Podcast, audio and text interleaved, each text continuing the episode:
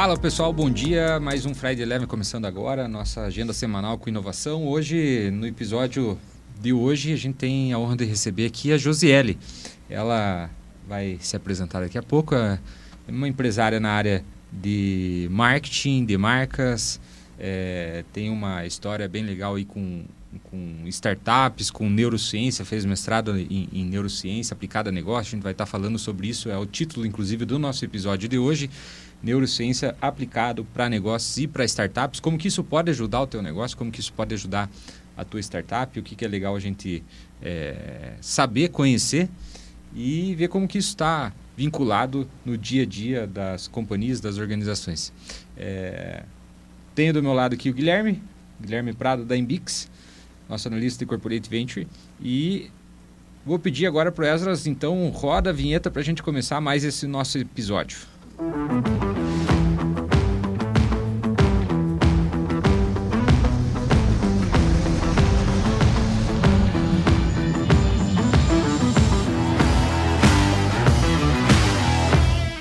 Maravilha, gente. Obrigado aí pela participação, pela audiência de vocês aí no nosso, no nosso canal, no podcast. Josélio, prazer te receber aí, é, receber aqui no nosso, no nosso podcast. A gente tá com uma expectativa legal aí de várias histórias aí para escutar algumas histórias suas. É... Conta pra gente rapidinho quem é a Josiele. Bom dia, obrigado pelo convite. É uma satisfação estar tá dentro de casa, né? Eu sou uma ponta grossense. É, isso aí. Podendo expor aí as nossas aventuras. É, eu sou nascida aqui em Ponta Grossa, venho de uma linha de empresariado já muito grande, tenho empresa há 11 anos. E há pouco tempo a, a minha vida acabou tomando alguns caminhos inusitados. Então, em 2015 eu me formei, né? Entrei na primeira turma de mestrado da América Latina, na Faculdade da Flórida. E isso revolucionou minha cabeça para tudo. Então, quando a gente fala de startup, fala de inovação, e todo mundo fala assim, puxa, o que, que é o, o desejo de você sair da caixa, né? Então, esse sair da caixa, para mim, que vem de uma linhagem de empresariado tradicional, meu avô tem a primeira loja de informática aqui em Ponta Grossa, 54 anos de CNPJ, meu pai empresário, minha mãe também. E aí, Tem no empreendedorismo já no, por várias gerações na aí veia, na família, né? Só que é um conceito tradicional, né? E da eu, velha economia, assim. E eu sempre fui a louquinha, a espivetada, a que queria fazer tudo diferente. E aí, no meio do caminho, né, eu, eu me formei em administração, depois fiz uma pós em gestão pela FGV, depois o mestrado. Eu conheci a neurociência aplicada. Aí o, o mosquitinho mordeu e nunca mais fui a mesma. Ao longo da minha jornada, né, hoje eu sou também diretora do Cindy Lojas em Ponta Grossa, então atuo forte no varejo e na, e na, na conexão né, entre oportunidades e empresas. E tudo isso me formatou para que eu, o momento que eu vivo hoje. Esse momento, em 2018, tive a oportunidade de ter uma startup dentro da CAT, para quem não conhece, a Associação Catarinense de Tecnologia de Santa Catarina. Lá eu trabalhei com microexpressão facial voltada a emoções. Mas eu vou Mas falar... você estava aqui ou estava lá? Não, estava morando lá. Ah, estava é. morando lá. E, mas eu vou contar daqui a pouquinho. Mas é, o, o, que eu me orgulho de, de, de estar aqui hoje e poder apresentar isso é porque a gente vive hoje, Ponta Grossa é uma, é uma cidade é, tradicionalista, ela cresceu, mas mantém esse vínculo tradicionalista. E eu estou muito feliz de estar dentro de uma empresa que está com esse olhar diferente realmente fora, buscando, inovando, conectando, e isso é uma dádiva, porque muitos sabem para si e não têm a perspicácia de conectar e inovar. Então, é obrigada, é uma satisfação estar aqui com vocês hoje. Legal, muito legal. Me conta, é, você falou da primeira turma da, da Universidade de Flórida? É, Florida, Florida Christian University. Até então, não tinha, existiam alguns cursos, né? O Instituto Brasileiro de Neuromarketing era, na época, é, presidido pelo Marcelo Peruso, e se falava muito pouco da neurociência aplicada. A neurociência entrou no Brasil mais ou menos em 2013. Quem não, nunca ouviu falar esse termo, o que é a neurociência no final do dia? Então, a, a, neurociência aplicada a negócios é você entender o ser humano como DNA, como máquina mesmo, como biologia e como ele realmente reage aos estímulos. Uhum. O desafio do marketing sempre foi gerar a melhor comunicação, gerar o, a, o melhor engajamento, emocionar para né, fidelizar. Mas as pessoas faziam isso de maneira instintiva. Intuitiva ou com experiência passada. Exatamente. E através do laboratório de neurociência, que é biométrico, que é que faz análises laboratoriais, a gente cons consegue comprovar algumas coisas. O grau de atenção, é, quando você trabalha, por exemplo, vendedor, você quer uma competência para um líder, a competência ela pode ser mapeada no DNA, então você ter aquele DNA, que é o, é, o cromossomo RS459, que diz realmente se você tem um poder de liderança. Então, esse fato de você analisar a tua biologia, né? Hoje a gente fala muito de soft, soft skills e hard skills. Você uhum. entender realmente para que você foi feito e no que você pode melhorar. Mas aí, assim, é possível a pessoa, se ele não tem esse cromossomo, ele pode se desenvolver, desenvolver essa competência? Pode. Hoje, hoje a gente sempre fala muito que o, o talento ele é vencido pela persistência, né? Então a pessoa que, uhum. que tem mais aquele dom, é, é, a, não digo persistência, mas a, a rotina, a maturidade de ter uma, uma jornada eficiente, ela surpreende o talento. A gente viu o oceano no futebol, né? Times como o Brasil, que tinham talentos, mas que foram vencidos por aquele que demonstraram mais garra e estratégia. Então a ciência ela vem para isso. Então esses equipamentos. A vontade de fazer supera, supera o talento. Um talento preguiçoso muitas vezes. Né? Supera. Né? Ou na maioria das é, vezes. Então o talento, por exemplo, é, a neurociência para tratamento de Alzheimer, para tra tratamentos é, psico, é, psicóticos e mentais, musicoterapia, é, eletroencefalograma no cérebro medindo atividade cerebral, dentro de campanhas eye tracking, face reader, condutância de pele que mede excitação, você olhando uma campanha e respondendo com os teus estímulos fisiológicos. Perguntar para mim, mas puxa, mas isso aí deve ser uma fortuna para fazer. Realmente, não é barato. Mas o que, que o bom empresário faz? Vai fazer um brainstorming, ele vai olhar os cases que estão públicos. Puxa, dessa comunicação, dessa imagem, o que, que eu posso adaptar para a minha realidade? E vai testando. Hoje é teste, teste. Quem testa mais tem mais chance de ter efetividade. Então, é, resumidamente, a neurociência vem para isso, para performance a gente entender que nós somos circadianos, a gente tem um ciclo de, de, produção de cortisol, que é o hormônio que faz a gente acordar, da melatonina que faz a gente dormir, entender quais são os nossos horários favoráveis para estudo, para atividade física. Eu lembro do ciclo, do, do ciclo circadiano na graduação na engenharia de produção. Daí tinha parte de turnos de trabalho, uhum. daí eu, na, na aula de ergonomia. Legal. Por exemplo, na educação, uh, tem algumas crianças que elas dormem mais. Uhum. Aí vem a mãe e fala: Meu Deus, que dorminhoco, preguiçoso, vadio, não quer levantar. Mas não entende que aquilo é um aspecto fisiológico antes de tudo.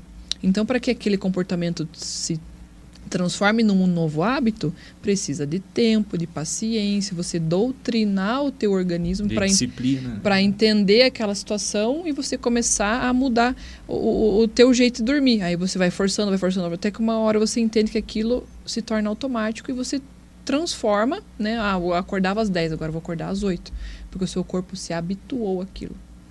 Você sabe que eu estou vivendo isso, né? Porque eu tive, é, verdade, eu tive é, minha filha mais velha está com 4 anos, né? E aí, aquele começo tal, você muda completamente a rotina. Tudo. Daí tava daí, né, ela chega numa época, começa a dormir melhor ou não, né, Guilherme? Hoje o Guilherme chegou aí meio cedo. Falou, ah, sim. Mas assim, quem tem criança pequena em casa já entendeu esse negócio do ciclo circadiano. que como que a criança dorme no, nos horários que a gente está mais agitado, é. né? E a gente acaba tendo que se adaptar, né? Então... Sim. E aí aí eu, você começa, putz, eu queria voltar, né, a ter um horário é, mais regrado, tudo. E agora eu tô com uma segunda filha, então, na verdade, a gente tá retomando toda essa rotina, rotina maluca, maluca. você quer, é, acaba é, não conseguindo é, ter uma disciplina, porque não. tem um fator externo que tá impede, mas... Tá bagunçando tudo. É eu, eu dou muitos treinamentos para alta performance, líderes de alta performance. E eu começo o treinamento já mapeando essas coisas. Porque, o que, que eu, a analogia que eu faço? Você se considera uma Ferrari. Você é único, você é exclusivo, você foi feito com amor e carinho. E o que, que essa Ferrari precisa para rodar bem? Ela precisa de um bom combustível, ela precisa de manutenção, né? ela precisa sempre estar tá sendo é, trabalhada e dirigida com sabedoria. E aí, quando eu falo de combustível, a gente começa a fazer um remember. Puxa, o que, que eu como? O que, que eu bebo? Qual é a qualidade do meu sono, como que eu quero ter alta performance em negócio. É, aquele tripé lá de sono, é, atividade física e alimentação, né? É a base. É. Como é que eu quero ter conexão cerebral se eu não tive um sono reparador? Onde, uhum. quando a gente dorme, o nosso cérebro ele dilata em até 20%, né? Passa um líquido chamado é, líquido encefalorraquidiano e ele faz como se fosse uma inundação cerebral e ele vai mapeando todos os pontos que você tem e mandando a ação ali, ó, tem que arrumar aqui, tem que descansar aqui, tem que reparar lá. E quando a gente não tem o sono reparador, você entra naquela zona né, mais profunda do sono, você não consegue liberar o teu cérebro para as conexões. Então, no outro dia você está cansado, você não consegue pensar, você não tem insight. Então, eu penso assim, você pode até por um período curto ter uma jornada alucinada, fazer uhum. coisas espetaculares, mas você não vai continuar. Vai acontecer alguma coisa, você vai engordar. Você não vai ter o alta, não vai chegar na alta performance, não. né? Que isso a gente está falando normalmente de um prazo, né? Você não ter uma, uma execução. Não sei se eu estou certo, mas é, para você manter uma alta performance, você tem que manter uma regularidade de entrega sim, contínua, né? Sim. Não... E o corpo exige, né? O corpo exige muito. Então, você vê um atleta na preparação de, de alguma coisa, ele passa por um período totalmente exaustivo, mas é disciplina, performance, é alimentação. Aí passou aquele período, ele precisa dar um, uma acalmada e isso a gente tem que traduzir para os negócios, porque o nosso corpo foi feito para se movimentar. Quando a gente era lá ancestral, é, a gente se movimentava e pensava estrategicamente e também tinha essas zonas de perigo e de ação. Né? Então, observar como é a nossa biologia é, primitiva que é um dos pilares também da neurociência, traduzido esse mundo louco, onde a gente tem controle para tudo, que né, fica sentado e que não faz, uhum. resgatar um pouco desse feijão com arroz, que eu digo, vai fazer a gente criar hoje eh, negócios extraordinários. Então, não tem outra fórmula. Precisa desse alinhamento. Claro, a gente entende que existem períodos complicados e isso é fatídico, porque a gente tem uma premissa que a maioria das empresas ela cresce no caos. Então, o maior crescimento, a virada de chave é quando ela se quebra uhum. que ela se transforma e nasce uma coisa mais forte e aquilo vai. Né? Então, dificilmente você vai pegar aquela empresa que começou com todo plan... mundo precisa de um ambiente um pouquinho caótico né é, em alguns momentos para você que é empresário que está aqui nesse mundo de inovação de startup mexendo com várias coisas você acredita que uma empresa que começa naquele canvas lindo no planejamento estratégico que põe no papel que contrata todo mundo vai ter é, sucesso não, o sistema é dinâmico, né? Você vai ter que estar tá aberto à adaptabilidade. É uma das grandes habilidades hoje. Já é, é um caos isso aí, mudar o que está escrito. Adaptabilidade, né? E isso, à medida que o tempo vai passando, você vai tendo que, opa, um pouquinho para cá, um pouquinho para lá, Sim. muda aqui, vem para cá. Então, essa história de flores, que você vai construir uma empresa no planejamento estratégico, lindo, maravilhoso. Ajuda, né? Vai botar, é, não, vai botar num prédio e vai ser só flores? Não tem. Você vai fazer isso, vai ter que ter ciência que vai ter um caos e que aquele caos vai fazer você ficar louco e você vai ficar louco e vai mudar aquilo e daí você vai crescer. É isso aí. Tá é. muito bom o papo, a gente vai falar um pouquinho para frente também de como aplicar isso, tentar trazer um pouco pro lado da, da startup, né? Sim. né? Então, é... se falar alguma coisa agora há pouco, Guilherme? Não, e assim, eu acho que o que você comentou de que a gente até agora está falando que as pessoas são complexas, né? Cada um tem o seu ciclo, cada um tem o seu tempo, né? É. E eu queria saber, assim, na área de marketing, né? Como é que a, a gente lida com essa complexidade? Como é que o neuromarketing trabalha com essas questões? Como que como é que você traz essa experiência aí para nós? É, dentro da, da área de marketing, até nessa Hoje eu sou diretora da Marx e a gente está lançando agora no dia 11 do 2 o nosso hub, o primeiro hub de valoração da marca do Brasil. Então, trazendo tecnologia inovação essa, essa disrupção quando a gente fala de posicionamento, de marketing. E a neurociência aplicada nesse, nesse mundo, o que, que ela traz para nós, assim, a cereja do bolo? Eu digo assim, ela não é a, salvação do planeta, ela não é a fórmula mágica, mas ela é uma ferramenta que a gente souber usar a gente realmente é, deslancha. Então, no marketing, o que a gente precisa analisar sempre? O, o nosso cliente, o nosso produto, como um, um ser humano vivo, um órgão vivo, como um DNA, realmente um DNA. E esse DNA ele tem peculiaridades, eles têm, eles têm diferenciações, como eu citei, e vai do gestor que está fazendo o briefing, né, primeira briefagem, o escopo do projeto, ter a habilidade de fazer as perguntas corretas para poder entender o que é relevante ou não para colocar naquele projeto, naquele desenvolvimento daquela, seja uma estratégia digital ou um trade área para ponto físico ou montagem de um material. O que, que a gente mais vê hoje no, no erro do marketing? O povo cansa mentalmente e acaba replicando a, a mesma comunicação nas mesmas caixinhas, os mesmos públicos diferentes, os, os mesmos textos e uhum. dispara isso para pessoas iguais. Né? A gente entende hoje, dentro do marketing, que a gente tem que ter uma régua do cliente. Eu tenho o meu cliente estrela, o meu cliente mediano e o meu cliente mais simples. Eu não posso tratar é, o meu cliente premium, que impacta no meu faturamento, com a mesma comunicação com os demais. A gente precisa adaptar essa, essa linguagem para quê? Para que não fique exaustivo você ficar dando um monte de benefício para aquele cliente que não valoriza a tua empresa. É, então a gente não pode, o marketing agora vive num, numa, num, digo assim, num ciclone, como dizia a música, porque ele se transforma todos os dias. Né? E uma, uma, eu palestrei no Rio Innovation Week em novembro e um dos temas lá era realmente isso. É, um palestrante ele deixou muito claro e falou assim, olha, as empresas que vão ter mais sucesso nessa web 3.0, nessa comunicação nova, são as empresas que testam. Existe uma estatística, né? Ah, você tem 50% de chance para errar e 50% de chance para acertar. Eu fiz um teste no mês, então eu estou no risco. Agora, se eu fiz 10 testes, eu tenho 5 chances de acertar. Uhum. E as empresas, elas vivem no comodismo, elas vivem no tradicional, elas têm preguiça de testar, ou até medo, às vezes. E não fazem. É porque também tem essa história do marketing, né? Um modelo tradicional, às vezes a, a companhia vem já do modelo tradicional. Aí eles fala assim, Imagina você chega para uma, uma, equipe de marketing e fala: será que nós precisamos mais um redator ou a gente precisa um conteudista para TikTok? O que é para TikTok? Ah, não. Entendeu? TikTok não. E aí o que, que é importante? É, talvez definir a persona, né? O público é. que você quer chegar. Eu acho que para startup é um Sim. termo que a gente usa bastante, que é, é qual que é a persona que você quer, né? Aquele arquétipo que... Representa o, o representa cliente. e que daí, assim, quais canais que a gente vai conseguir chegar nele. E aí tem que testar. Tem, tem vários, testar. né? Tem que testar. E aí é... falam no passado, por exemplo, é, Be Real lá. Plataforma rede social nova, que se nós estivéssemos falando isso agora, é, ano passado não, não existia. Chat GPT. Ano passado nós, é, é, tudo muito rápido. As coisas estão mudando. Conteudista sofrendo é, uma ameaça do chat GPT, porque eu que nunca publiquei nada, eu vou lá e falo, me faz um texto aí sobre, sobre, sobre isso na condição negócio... de um venda, pra, agora transforme isso em seis linhas. Agora... Qual é o benefício de registrar sua marca? O negócio vai lá e vomita é. tudo. Uhum. Então, é. assim, isso, isso vai mudando, o ambiente vai ficando mais dinâmico e se a gente não vai testando em paralelo com isso, alguém vai testar e Bom, vai estar Acho que a gente aqui é tudo mesmo, do mesmo tempo, né?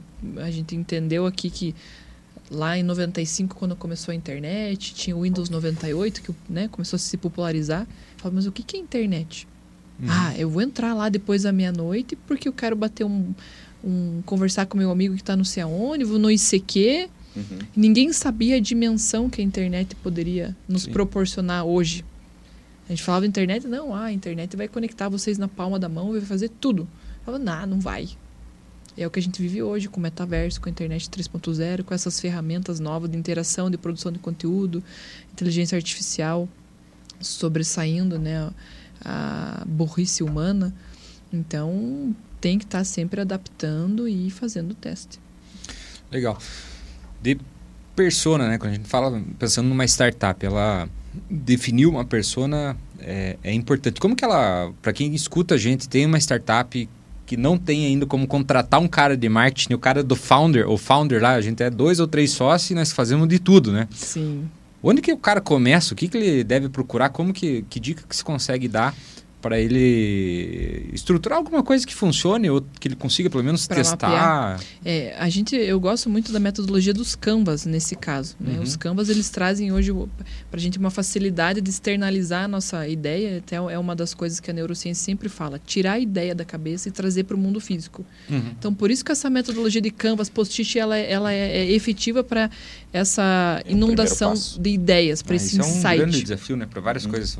Ah, tá, não, tá tudo na minha cabeça, cara. Tira. É. Tira da cabeça e traz para o papel, né? Então, uhum. quando a gente fala de persona, hoje tem canvas para per persona, mapa da empatia, é, business model canvas, que é um mini planejamento estratégico uhum. no papel.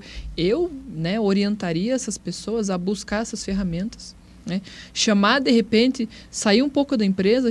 Tem um amigo empresário, tem um colega que tem uma empresa maior, chama, constrói uma espécie de um comitê chama, põe, senta eles na mesa e fala assim: olha, o que, que você faria no meu lugar se fosse é, atuar nessa forma? A pessoa não sabe nada do teu trabalho, ela não, sabe, não entende nada, mas ela às vezes tem uma, uma ideia que possa conectar. Então pega a ideia daquele, a ideia do outro, a ideia do que trabalha com você e a tua própria ideia e coloca na mesa.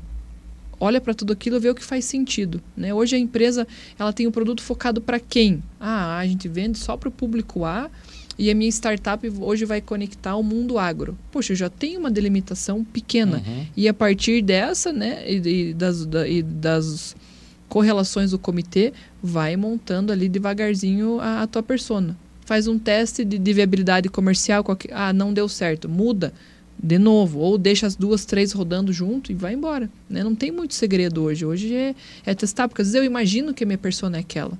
Uhum. Mas o meu produto às vezes é melhor para outro tipo de público e eu não consigo enxergar, porque eu estou imerso na operação, né? eu estou no piloto automático. É, e aí a gente acaba é, resolvendo o problema que está na nossa cabeça e não muitas vezes o que está no, no mercado. Né? Esse processo de validação, de você fazer uma prova de conceito, é, de você POC. fazer um, uhum. ou um produto mínimo viável coletar o feedback antes de avançar com o desenvolvimento todo. A gente já teve conversa do pessoal estar tá fazendo o desenvolvimento de um software, de um aplicativo e não validou aquilo ainda 100% no mercado. Aí, o que, que vai acontecer provavelmente? Não, vai né? dar BO. Vai é, ter um custo sobre custo, na verdade, o investimento pode se perder.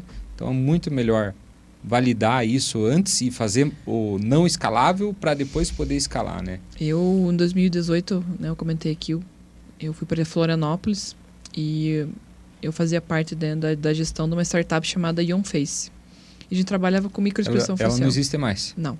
Tá. Não existe mais, ela morreu. Por quê? É, nós tínhamos uma ideia, eu, em 2015 eu, eu trabalhei no IP2 Neurobusiness, que era um laboratório específico em neurociência aplicada a negócio. A gente fazia campanha para Boticário, Volvo, Divaldan, só empresas gigantescas. Só que era uma sala como essa, que tinha ar, tinha um computador onde a pessoa via a campanha, né? tinha os nossos equipamentos, a gente botava no, no entrevistador e a pessoa sentava ali e assistia e o equipamento media os estímulos né, sensoriais. Que Aí, tipo de estímulo? Primeiro, o eye tracking, você passava uma, uma, uma mensagem na tela e o eye tracking era capaz de, de, monitorar o movimento do globo ocular. Dilatação de pupila, tempo de foco, aonde você viu e não olhou. Ele dava toda essa estatística. Outra... Que é a mesma tecnologia que às vezes o pessoal usa, por exemplo, para motorista. Não, é, é mais aprimorada. É. Ela é bem específica, ela tem vários pixels de, de, de, identificação. E a neurociência diz que uma resposta inconsciente ela dura até 3,5 segundos. Então a gente mapeava até os micro milésimos de segundos de campanha, respondidos pelos olhos. Aí um segundo passo a gente colocava condutância de pele e media excitação. Então viu aquela imagem, puxa, excitou foi uma excitação boa ou ruim? Face Reader. Aí o Face Reader ele era bem, bem básico, tinha só cinco emoções.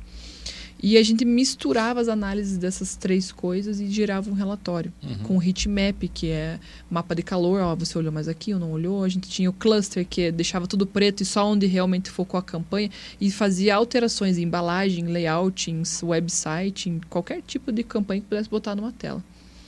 Enfim, eu trabalhei naquilo por um ano, um ano e meio. Foi incrível. Aí o escritório começou a entrar em formal de lançamento e transformar para copywriter. Aí eu pensei, puxa, se eu trazer isso para o mundo real, na minha outra empresa que, que trabalha marketing para ponto de venda, com promotor, demonstradora, puxa, eu vou colocar uma câmera no ponto de venda, o cliente vai passar, inconscientemente eu vou saber se ele gostou ou não daquele produto. Pensei, vamos levar para o mundo físico. Uhum. E a gente foi. Contratamos pós-doutores em inteligência artificial, em redes neurais, é, montamos uma estrutura e, e, e se instalamos na CAT. E a gente começou. Aí a gente fez provas de conceito. A gente era patrocinado pela Marisol, pelo Sezuski, pela Nexera. E era a única startup do Link Lab que tinha sala própria. Tão magnífico que as pessoas. Tava bombando. As pessoas é. apostavam no nosso projeto. E aí o que a gente foi? Começou. Receberam a... investimento ou não? A gente estava chegando nessa, uhum. nesse ponto, né? E aí a gente começou a fazer os testes. E aí isso foi fundamental. Fazer a prova de conceito. Então a gente colocou câmera nas lojas da Marisol, algumas câmeras aqui em Ponta Grossa do Mercado Móveis, Multiloja, é, Cassol, uma, uma loja de carro lá da Ford e começou as análises. E estava indo bem dificuldades. Internet na época não tinha 5G, uhum. é, nem 4G, era 3G. Então, se... Essa câmera, deixa eu entender, assim, se eu tivesse no mercado, ia falar qual a área da gôndola que eu fixo mais o olho? Não. Imagine que, que esse meu produto aqui é o que eu Uhum. quero avaliar. Então eu colocava a câmera aqui e o cliente passava, né? Entendi. eh, Na que- frente. Qual que era a percepção Isso. de... Aí a gente tinha alguma- algumas análises: gênero, masculino, feminino, idade, jovem, adulto, velho, é, idoso ou criança, para saber mais ou menos a faixa etária, né? Uhum. E aí ela pegava as sete emoções principais de Paul Ekman, que é feliz, triste, raiva, nojo, tristeza Uhum. e, e tempo de atenção. Então, passei quem que era, homem e mulher, ficou feliz ou triste e se teve atenção ou não aquilo, né? Girou deu uma atra- paradinha. não? atratividade ou não. E aí, só que na época, os nossos robozinhos, eles precisavam estar subindo a, os dados toda Uhum. hora, né? não tinha muita tecnologia. E a gente começou a encontrar alguns problemas. Internet. O segundo, a gente usava a API da Kairos e da Recognition da Amazon. Então, caríssimo para fazer as análises, caríssimo, era muito caro. E no meio do ano, a Amazon, que era a mais, mais top na época, descontinuou a API por falta de acurácia. Então, eu, como, como mestre em neuromarketing, eu ficava na parte de qualidade. Uhum. Então, das nossas sete emoções, eu tinha três que eu conseguia entregar com mais de 75% de acurácia. Então, eu não poderia vender uma ideia falsa. Uhum. né, sem efetividade. Porque o, o ambiente controlado do, do meu outro equipamento ele era assertivo demais, né? 100%. Então, eu tive um problema de internet, eu tive um problema de descontinuidade do meu fornecedor, eu tive problemas de luminosidade, então, às vezes, a luz atrapalhava a coleta de dados, o piso, né? O sol virava na loja, o piso brilhava mais, eu ficava quatro horas sem, sem capturar nenhum dado, porque eu não tinha mapeado aquela divergência. Então, quando a gente fala de testar e fazer prova de conceito, é isso. Todo mundo fala para vocês vão explodir, vocês vão ser unicórnios. Só que não deu, né? Então, chegou no final do, do ano do projeto, a gente teve que invalidar. E aí entrou a LGPD, a Lei de Proteção dos Dados, gente tá comecinho de tudo, ninguém Uhum, entendia uhum. ainda. Então, a gente ficou amarrado, né? A LGPD, no caso, porque usavam é, Porque tava- imagens eu tava- de pessoas sem Sim, autorização. Sim, e como é que eu ia falar para todo mundo que passasse na minha frente autorize? É. né? Não tinha essa opção. Então, é, era uma ideia incrível, era inovador, era disruptivo, era audacioso, tinha know-how, tinha tudo. Mas se eu não tivesse feito esse teste e investido numa estrutura, já contratado comercial e vendido tudo isso, o que ia acontecer comigo? Eu ia quebrar, eu ia abrir um buraco e só joga a terra por cima que eu morri agora. Então, por isso que fazer essa prova, o startupeiro, ele precisa encontrar é, que é um trabalho incrível aqui da Embix, fazer essa conexão com o mundo real. Porque às vezes na, na literatura, na parte acadêmica, você não consegue mapear nenhum risco. E você só vai entender isso a hora que você realmente estiver lá na vida real, sofrendo, faça chuva ou faça sol. É, e ou- eu faço a chuva, faça sol, se você põe dentro de uma loja fechadinha, dentro de um shopping, você tem um- uma, uma imagem padrão, né? Sim. Aí você pega e vai para uma rua que tem toda uma fachada de vidro. Aí tem a questão do sol, da chuva que influencia, Sim. que talvez nunca, né, vocês dentro da startup lá nunca pensaram Não. que isso poderia influenciar na coleta de imagem. Aí se você não faz teste em diferentes contextos, diferentes locais, situações e vai para o mercado e, e abre né, as Uhum. portas para receber os feedbacks, eh, provavelmente vocês iam avançar e ia ficar insustentável dentro de um determinado momento. né? E aí tem coisas em que a gente não mapeia, por exemplo, é, dentro, um do- do- das nossas ferramentas que trabalhavam esse monitoramento ocular, ela tinha algumas peculiaridades, a gente descobriu no meio do caminho, por exemplo, se a pessoa tinha catarata, o equipamento já não pegava direito. Então, se era um idoso ali com a pálpebra caída, alguma coisa, já atrapalhava na, na performance. Se era um óculos que tinha lente com é, anti-reflexo Reflexo. ou não, já atrapalhava também. Entendi. Então, a gente vai... Variáveis que não estavam, não, Não, tinham sido mapeadas, você não imagina que interferiram. que É, você não imagina que que não, né, na calibragem. E ali. aí vem pandemia, todo mundo de máscara. Pois é. Acabou. Sorriso. Nem chegou, né? Mas Não, não, ia, ia não. ter outro problema. Ia né? ter outro problema, né? Então ia ficar só é, ali focado no olho, ia perder toda a outra configuração facial do resto do rosto. Daí a mulherada, a Botox, né? Que sai que é uma um mármore. Você não consegue ver nada. Ela Tem tá, microexpressões. ela tá nem sorrindo nada. ali e tá séria. É, então a gente acaba descobrindo E expressão de felicidade. Não, de nojo. Não. Não sei, neutro. né? sabemos. É só neutro. Então, né, vivendo tudo isso, e aí você tá ali no meio, naquela época nem se falava de blockchain, você vendo empresas faturando milhões com blockchain, você nem ter noção do que é blockchain. Eu lembro até hoje o, o Guilherme, que foi uma, uma, uma dos, dos, unicórnios que saiu da CAT, que eles criaram lá dentro a API que, que fez o Buscapé se tornar o site de busca que foi. Aí ele chegou para mim e falou: Josi, a gente vendeu o nosso, a nossa configuração lá por 35 milhões e eu enxergo em vocês potencial. Então você pensa o cara que faturou milhões falando: vai, vai dar certo. Você fala: meu Deus, eu vou. E não deu. Então, pode... E a decisão de falar assim: puta, vamos deixar, eu vou fazer outra coisa da vida? Como que foi? Ah eu fiquei muito mal na época, mas a sabedoria dos meus pais foi maior, né? Então, eu chegando em Ponta Grossa, a gente investiu um baita de um dinheiro durante um ano. E eu tinha trocado de carro, tava com uma caminhonete que não era nova, mas era boa. E eu chegando em Ponta Grossa, encostei em casa, saiu uma fumaça assim. Tinha fervido a turbina. Aí eu sentei no sofá, falei, pai do céu, olha o prejuízo. Esse, esse, esse. Agora a caminhonete, só arrumar uma coisa de caminhonete é sempre 15 mil, 13 mil, né? Quando fala de motor. Falei, agora mais isso ainda.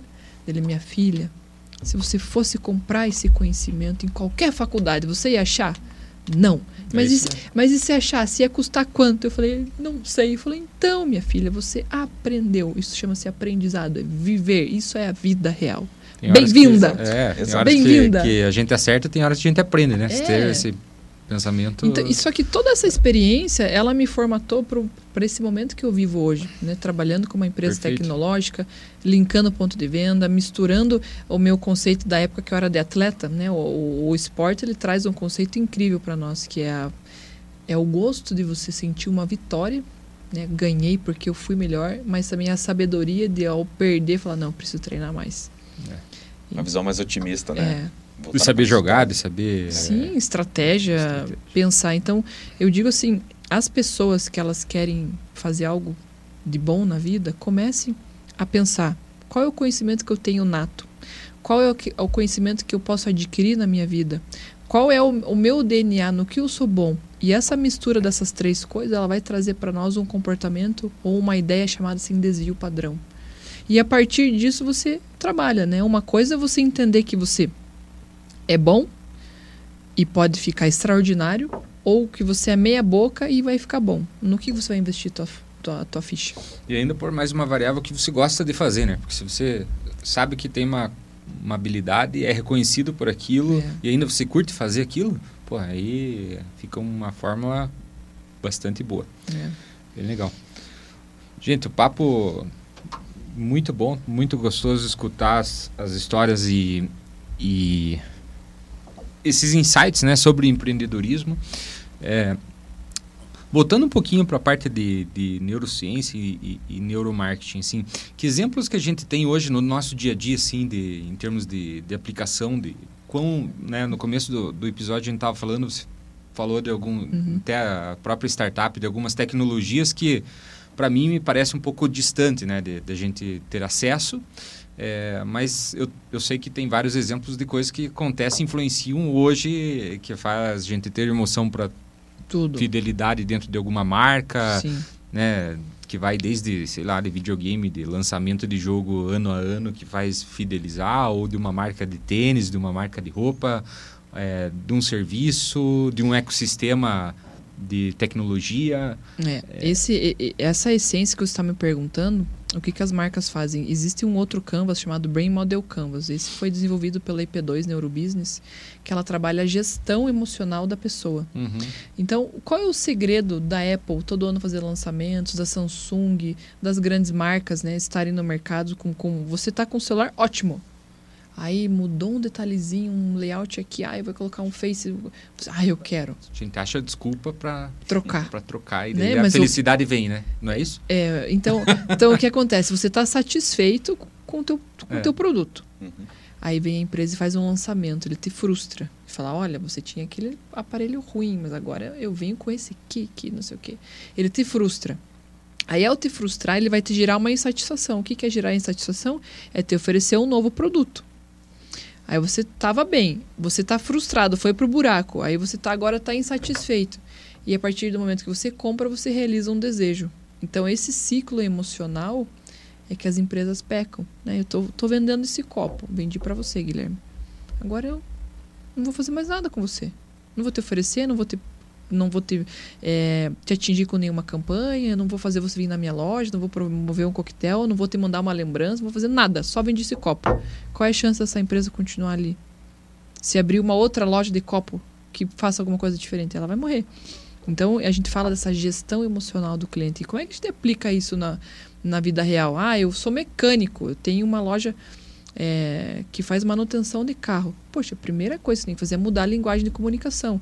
Eu não conserto o carro, eu, eu dou para você a oportunidade de proteger a tua vida, uhum. porque o meu serviço tem qualidade. Então a gente começa a inverter. Né? E, na, e, na, e nas startups, o que a gente tem que pensar? Básico a linguagem né, que está sendo transmitida ela tem que ser persuasiva, simples. O cérebro não gosta de complicação, né? O nosso cérebro a gente diz que é dicotômico, é sim ou é não. Então, ou desce, ou vai ou racha. E muito conforto, né? A gente, a gente procura sempre o caminho mais confortável. A gente né? precisa sempre do call to action, né? Que é a linguagem para ação. Porque o que, que acontece? O maior erro das campanhas. Texto lindo, mensagem maravilhosa, produto incrível. O cérebro ele precisa de falar assim, vai, compra, agora, quando, por quê? A linguagem de escassez às vezes não é colocada na comunicação. Outro ponto, se eu tenho um ponto físico, puxa, por que, que eu não vou pensar? Por exemplo, as minhas aulas, quando eu vou dar aula ou palestra, eu gosto de borrifar alecrim. A neurociência diz que o alecrim promove conexões e auxiliam na, na fidelização dessa memória. Então, eu vou buscar entender dentro dos fitoterápicos o que é bom para eu dormir, o que é bom para memória, o que é bom para relaxar, o que é bom para acordar. Simples. Música, musicoterapia. Você vai entrar dentro das lojas americanas, vai estar tá uma musiquinha mais agitada, porque eles querem um comportamento automático. No comportamento automático eu não raciocínio, então a chance de eu comprar por impulso é maior, tendo em vista que meu ticket médio é mais baixo, então eu tenho que comprar muito mais para a loja poder ganhar. Agora você entra numa boutique, você entra num, num escritório de um grande administrador, um cara bom, é uma música, é uma luz diferenciada, porque você vai trabalhar com racionalidade, então a conversão ela é mais difícil, mas ela vem mais generosa.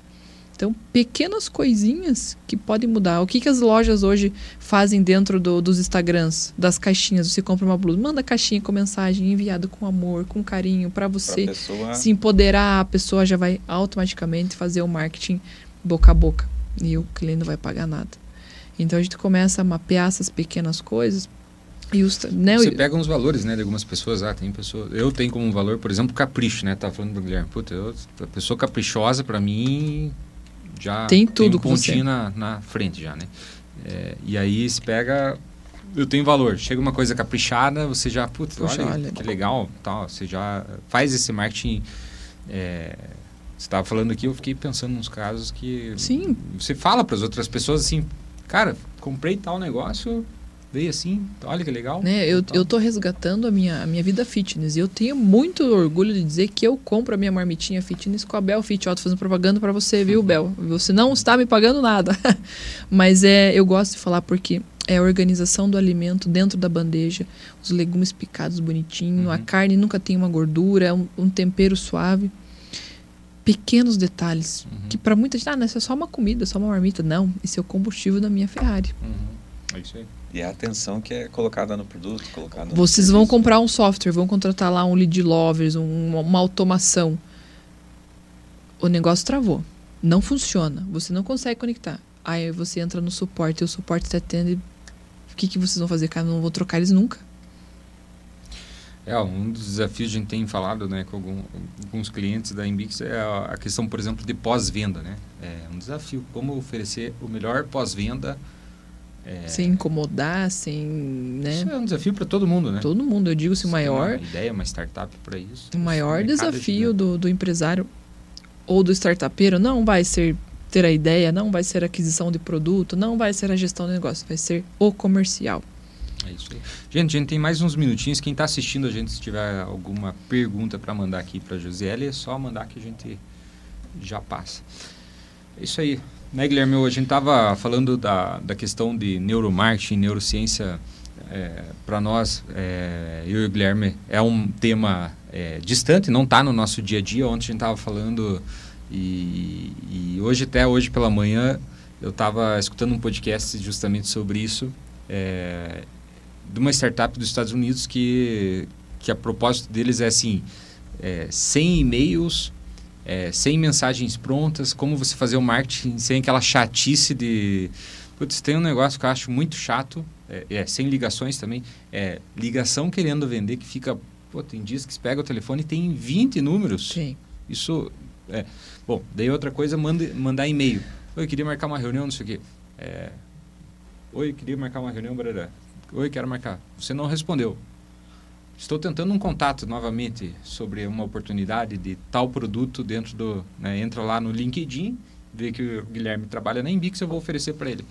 Eu acho um marketing, pelo menos para mim, não funciona, porque você não invasivo. tem um tipo de relacionamento, é invasivo. É. E você não teve nenhum tipo de relacionamento para saber quem é ou qual empresa e acaba... Você tem interesse, né? É. Então, assim, eu entendo que a gente pode ter alguns testes, né? Mas é, eu acho qual que... que era o, a, a, metodologia da startup, já que ela sem e-mail, sem mensagem, sem ligação? Uso de dados. Ela acessava dados, definindo uma persona. Eles captaram uma super rodada lá. E, assim, o propósito deles é... Nós usamos os dados de uma maneira que dá resultado, né? Então, você tem a per persona Uhum. E, e, a partir disso você vê qual que é o melhor. Uma análise de BI bem, é. bem específica. É, são audaciosos, né? Hoje a comunicação ela vem muito forte. Dentro do nosso hub de inovação da Marx, né, a gente tem propriedade intelectual, onde faz registro de marcas. Nós temos hoje um produto chamado DNA de marca, onde faz a valoração da marca. Nós temos um segmento de BI, mas o nosso BI ele é baseado em predição de dados. Então, eu quero vender essa água em Ponta Grossa, uhum. quais são os locais melhores para vender? Então, geotecnologia, o banco de dados do meu cliente mais uma análise de dados específicos da internet é capaz de gerar um relatório estratégico para o cliente para complementar a estratégia que ele já tem dentro de casa. Então, a gente tem CBI. E quando a gente fala também na parte da gestão da marca, o que, que acontece hoje e as empresas não estão sabendo? Você está se posicionando na rede social, né? Tem o teu arroba, tem o teu, teu LinkedIn, teu Instagram. E a, as empresas hoje tradicionais de registro, elas fazem a pesquisa, da, monitoram tua marca no NPI.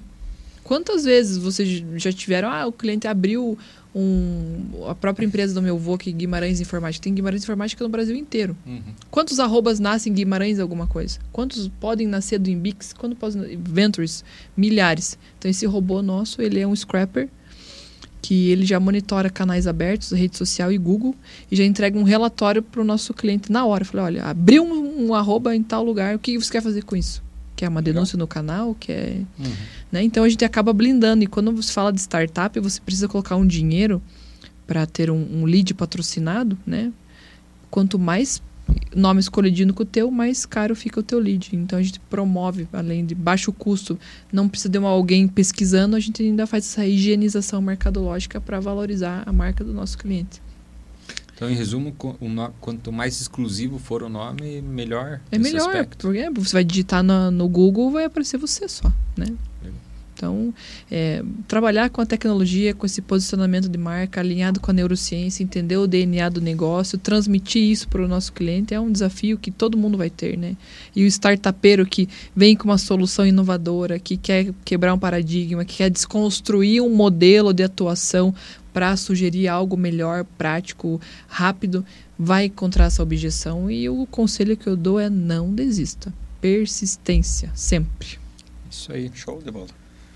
Guilherme, estamos chegando no nosso final aí. Não veio nenhuma pergunta dos nossos Não veio. Um, um abraço do Gilson, CEO da Princesa dos ah, Campos aqui, mandou. Que legal, um abraço para você também, Gilson. Obrigado aí pela, pela sua audiência. É, a Josélia tem um compromisso meio-dia, a gente vai ter que terminar nosso podcast 10 minutos antes hoje, por isso, né? E ela veio de Curitiba para cá com uma agenda é, fechadinha, então é, eu queria agradecer, na verdade, foi um, um papo super legal, foi é, muito gostoso, na verdade, falar sobre isso. Acho que dá mais um episódio aí pra vamos gente marcar, marcar pra frente. Vamos marcar o número 2. Bastante história legal. E é isso aí, Guilherme, o que, que você finaliza aí nosso Eu acho que hoje. quando a gente conversou, quando nós conversamos, eu e o Cassiano, a gente estava na dúvida, né? Fala, pô, neuromarketing é um negócio muito distante da nossa área é um negócio muito pesado, né? Aí a gente foi, pesquisou um pouquinho de conteúdo e acho que com a sua explicação, com o que você trouxe para nós aqui da, da parte prática, prática, mesmo, né? Da experiência que vocês tiveram, acho que facilitou muito o entendimento, né? Não, e tenho certeza que vocês vão conseguir fuçar esse assunto para trazer alguma coisa aqui para dentro. E é uma demanda, né? O startupeiro ele pode desenvolver o um negócio, pode fazer a ferramenta dele lá, mas ele vai precisar comunicar de alguma vai. maneira.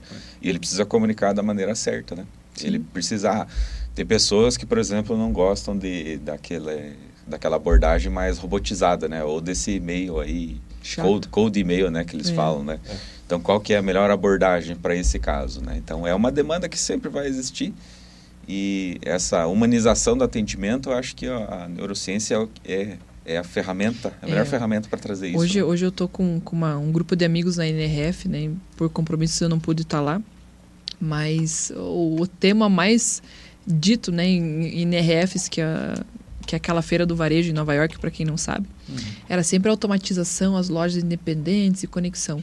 O que está acontecendo com o Shein, com as lojas é, que eram só digitais, estão trazendo para o mundo físico de novo? Essa retomada, porque no fim. É uma experiência, né? Tudo são pessoas, tudo Exato. são experiências, são conexões, são sensações que as marcas querem proporcionar. É, e vai muito na linha do, do Omnichannel, né? Na própria feira, uns anos atrás, falava disso como futuro. Hoje a gente quer comprar uma coisa e retirar na loja. Hoje a gente compra na loja e quer que entregue em casa. Hoje a gente quer comprar e receber em casa. Eu quero comprar e mandar entregar na casa da minha avó. Quero, é. São diferentes... É, Tudo é, são conexões. E são, no fim, pessoas por trás, né? Então, não tem como a gente pensar que vai viver num mundo robotizado. Porque o nosso DNA fala mais alto do que qualquer coisa. Exato. Legal, acho que a gente aprendeu hoje aí, né? Foco, é, manter o foco ter disciplina. A, a, disciplina, saber quem é tua persona, testar, testar, validar e não desistir, são segredos para trazer o neuromarketing para perto e é potencializar o marketing, a experiência, a, a a permanência no próprio mercado. É, se alguém tiver alguma dúvida depois, quiser mandar para vocês e me encaminharem, eu sou uma pessoa aberta, porque... Isso aí, te... qual que é para o pessoal te seguir lá? O meu, o meu Instagram o meu Instagram é arroba Josiele, com dois L's e Y, J-O-S-I-E-L-L-Y, LG de Lima Guimarães. E o da minha, das minhas empresas é JLG Marketing Estratégico e o Marques e Marcas Curitiba. É só adicionar. É a gente aí. está aí para para compartilhar, porque quem divide não fica sem, multiplica. Olha só. Legal. Isso sim. Muito bom, gente. Obrigado pela participação, pela audiência aí. É, e obrigado, José, ter vindo aí para Ponta Grossa hoje, gravar com a gente esse episódio. Guilherme, obrigado pela participação. Obrigado, é, Foi um papo muito legal. O Friday Leve, nosso propósito aqui é trazer boas histórias, falar sobre inovação, startup, é, democratizar esse tipo de, de informação e poder deixar mais gente na mesma página, né? Que a gente está sempre trazendo alguns conteúdos que possam ajudar a gerar justamente conexões. Conexões. E potencializar é, aceleração em negócios, empresas, inovação corporativa, venture capital, corporate venture. Esse é o propósito do Friday Eleven, sua agenda semanal com inovação. Valeu, gente. Até sexta-feira que vem com a volta do Luciano Doll aí com a gente semana que vem, né, Guilherme? É isso aí. Isso aí. Legal. Falou. Valeu, Obrigado, gente. Um abraço. Um abraço. Tchau, tchau.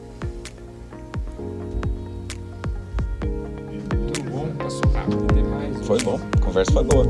É incrível! O, o Esdras